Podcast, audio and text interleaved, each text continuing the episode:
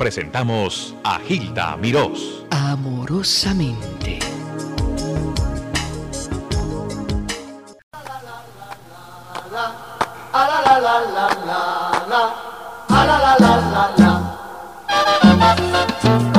Ahora sí, llegó la bomba.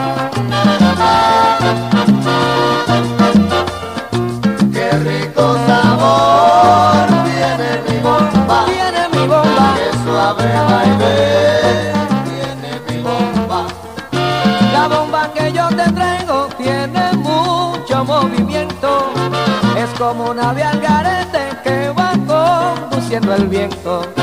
Qué rico sabor tiene mi bomba, Señores, tiene mi bomba. qué suave baile tiene mi bomba.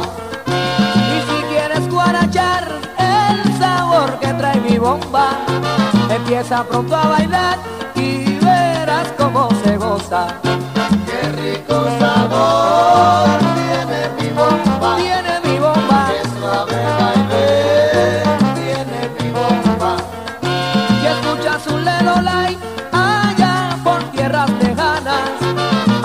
Ahí escucharás también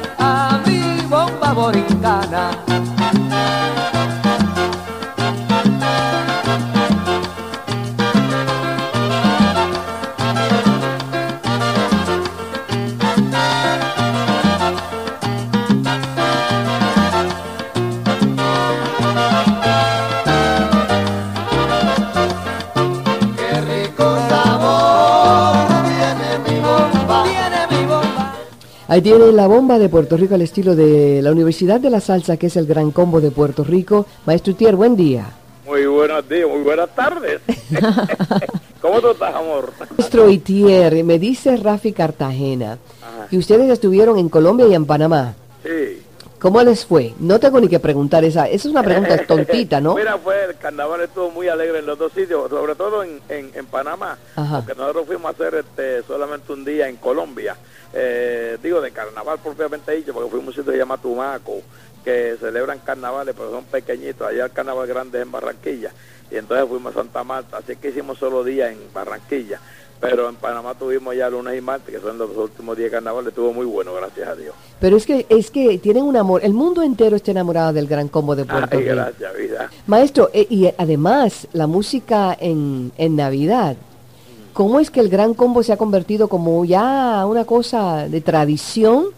Yo no sé, la revolución de los feos, este, ¿cuál es la otra de esa canción que dicen que le den No hay cama para tanta gente. no hay cama para tanta gente? Ay, pero ese no hay cama para tanta gente, ese es de, ra- Ramito. nacional. Los dos son de Ramito, tú lo sabes, ¿no? Los dos son de Ramito. Flor Martínez Ramos. Ay, no hay cama para tanta gente, por Dios. Ay, qué chévere vida. Pues tú sabes que son números esos que son de Navidad. Eh, eh, acá se hacen de Navidad, pero por allá la gente quiere que se lo toque todos los días. ¿eh? Aire ese campesino, ¿no? Sí, Y sí. entonces, pues acá lo, en, en, en Navidad es que más se explota, ¿no? Pero fuera de Puerto Rico, ahora mismo estamos en Panamá y en Colombia. Eso si no lo tocas allá, eso es un himno.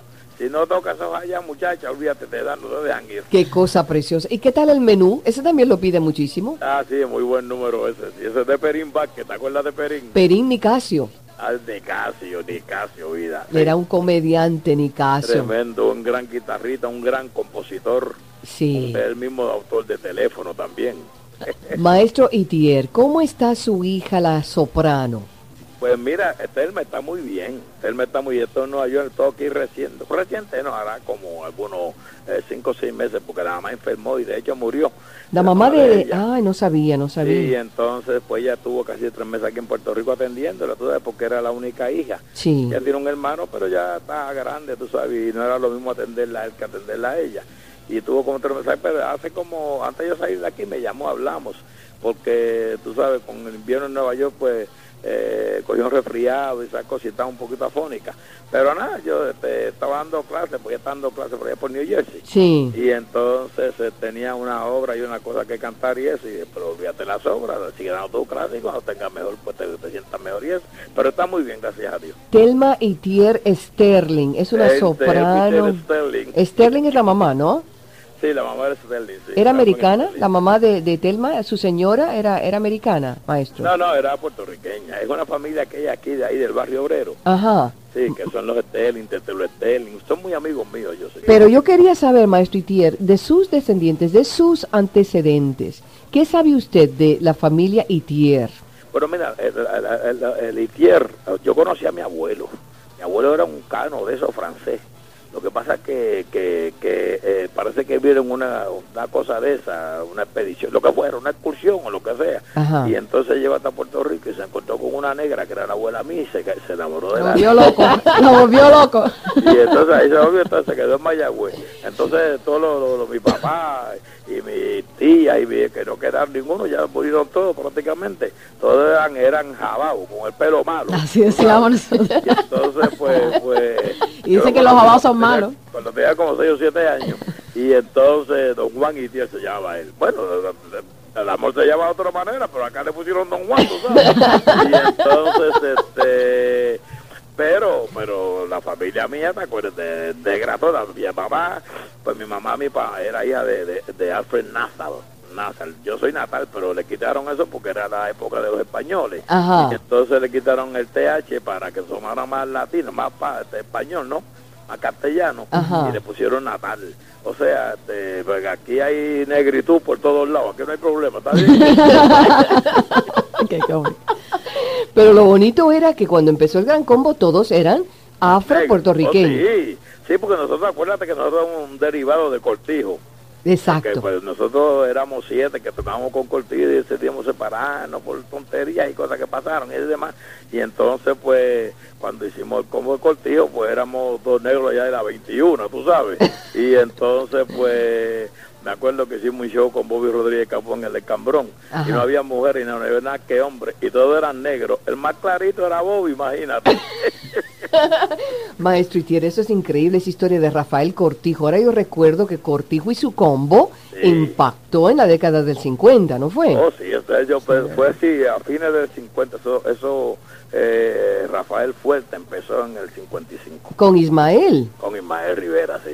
A eso se abrieron caminos, ellos pusieron... Oh, sí, ellos fueron pioneros. La bomba, la nosotros, plena. Ellos fueron los pioneros. Ujú. Sí, sí, sí. Y, después hubo una discusión o una, una controversia, algo ahí entre Cortijo y quien, con, con usted, ¿no? No, no, no, eso no fue asunto. Es que ¿Cómo que fue el chisme, hubo maestro? Cuéntame el chisme. Los muchachos medio se desorganizaron, ¿no ves? Y entonces la disciplina ya no era la mejor. Ah, la Y en- disciplina, Y ¿ves? yo, pues, en ese aspecto soy un poquito, Palabra clave. tú sabes, responsable. Sí, sí, y sí. a mí la cosa, yo estuve en el ejército y asimilé la disciplina del ejército. Y cuando vi que la cosa estaba un poquito, que no estaba funcionando bien, pues, pues, le dije a, a Rafael, que era tocayo, ¿no? Cortijo. Sí. Y mira, Rafael, yo no voy a seguir esto, pues, no voy a seguir, no. Yo estaba estudiando cuando eso, administración comercial. Y entonces, tú sabes, dije, déjame seguir mi carrera, que es lo que a mí me gusta, aparte de la música. Pero era más bien sacando el cuerpo la indisciplina y eso. Y me decidí moverme del grupo y eso. Después que yo dije que iba a salir, pues algunos de los muchachos, pues también tomaron la misma decisión, porque yo de cualquier manera siempre estaba interfiriendo por ellos y eso. Y lo- tomaron la decisión de salirse. Eso no fueron a buscar a casa para que hiciéramos un grupo. Eso, yo que sí, yo que no, pues yo que quería era estudiar. Pero la verdad me convencieron porque tú sabes, el vicio, el, el vicio pudo más que, que la razón, ¿no? Ay, pero Y qué bueno que se dio. la música, ¿no? Qué bueno que se dio ante esa, ese vicio, porque Sí, le trajo mucha alegría al fíjate, mundo. eh, que, que, que yo, se llama el gran combo porque yo tenía la, ca- casi convencimiento, la casi seguridad de que no iba a estar mucho tiempo, porque de verdad yo estaba un poquito defraudado, ¿verdad? Un poquito frustrado, porque el combo de Cortillo era un grupo que tenía mucho poder, mucha Sí. fuerza. Sí. Yo le vi un futuro grandísimo, pero en definitiva, pues fíjate, a los 37 años que estoy diciendo que me voy a salir a los 6 meses, tengo 37 años. Desde Puerto Rico, aquí tienen el gran combo. Un pedacito de música, por favor, Ramón.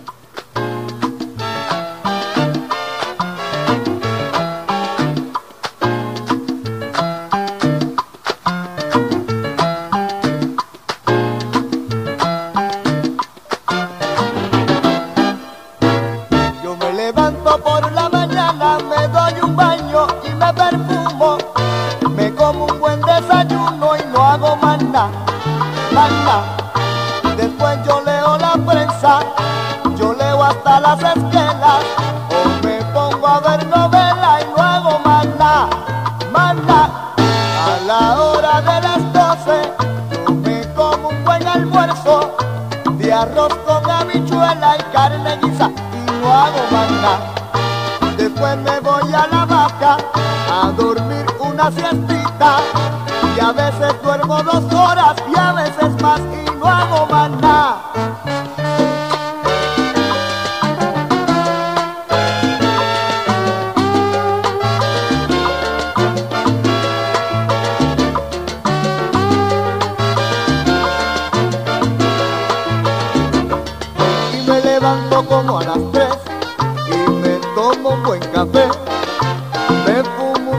y cojo mi guitarra y me pongo a cantar.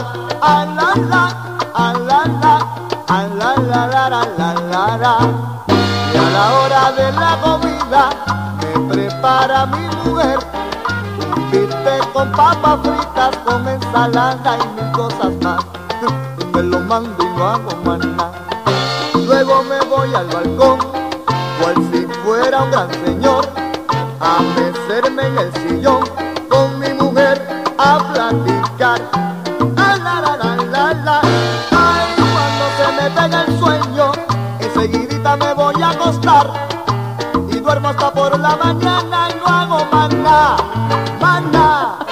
Eso está buenísimo. No hago, nada, más- no hago más nada, no hago más nada. Maestro Itier. profesional.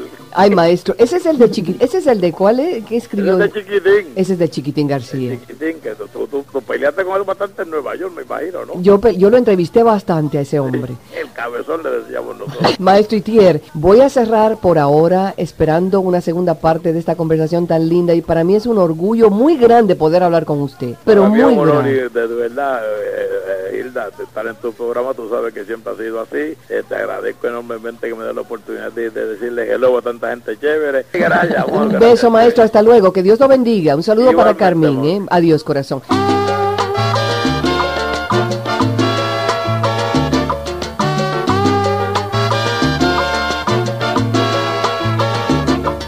Les habló amorosamente Gilda Mirós.